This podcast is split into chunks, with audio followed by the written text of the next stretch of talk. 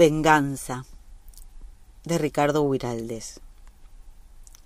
De esto hará unos ochenta años en el campamento del coronel Baigorria, que comandaba una sección cristiana entre los indios ranqueles, entonces capitaneados por Paine Ward. El capitán Zamora, diremos no dando el verdadero nombre, poseía una querida rescatada al tolderío con sus mejores prendas de plata.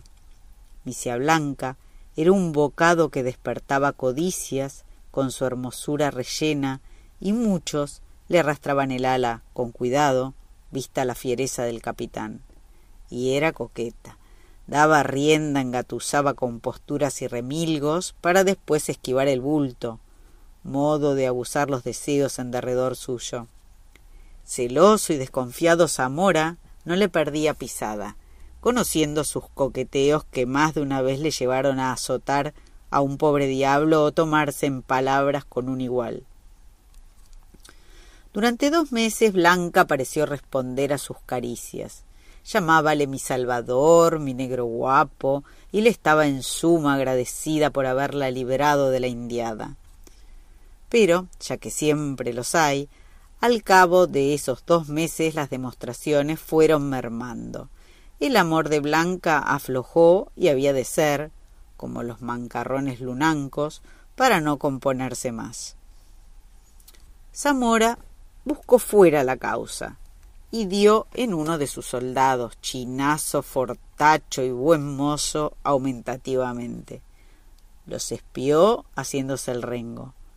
Cuando estuvo seguro, dijo para sus bigotes Mula desagradecida, me has trampeado y vas a pagar la chanchada. Prendió un nuevo cigarro sobre el pucho y saltó en pelos, tomando al galope hacia lo de Sofanor Reynoso, uno de sus soldados. Llegado al toldo, saludó a una chinita que pisaba maíz y aguardó que se acercara su hombre, que dejando un azulejo a medio tuzar, venía a ponerse a la orden. Sofanor, tengo que hablarle. Se apartaron un trecho. ¿Y cómo te va yendo? Regular. Siempre está enfermo. ¿Ah? Aliviadito, señor, pero no hallo descanso. Mira, dijo con decisión Zamora, ¿te acordás de Blanca, no? Ya se te hace agua la boca, perro. Espera que concluya. Bueno, Va a buscar toditos los enamorados, ahí está el mulatito serviliano y los dos teros y Filomeno, lo mismo que el chueco y mamerto y anacleto. Bueno, el rancho va a estar solo. Ancina, que te lo llevas todos, y al que le guste que la prienda, pero con la advertencia que vos has de ser el primero. El capitán Zamora dio vuelta a su caballo levantó la mano como para saludar y enderezó a los toldos de su hermano Pichuingor.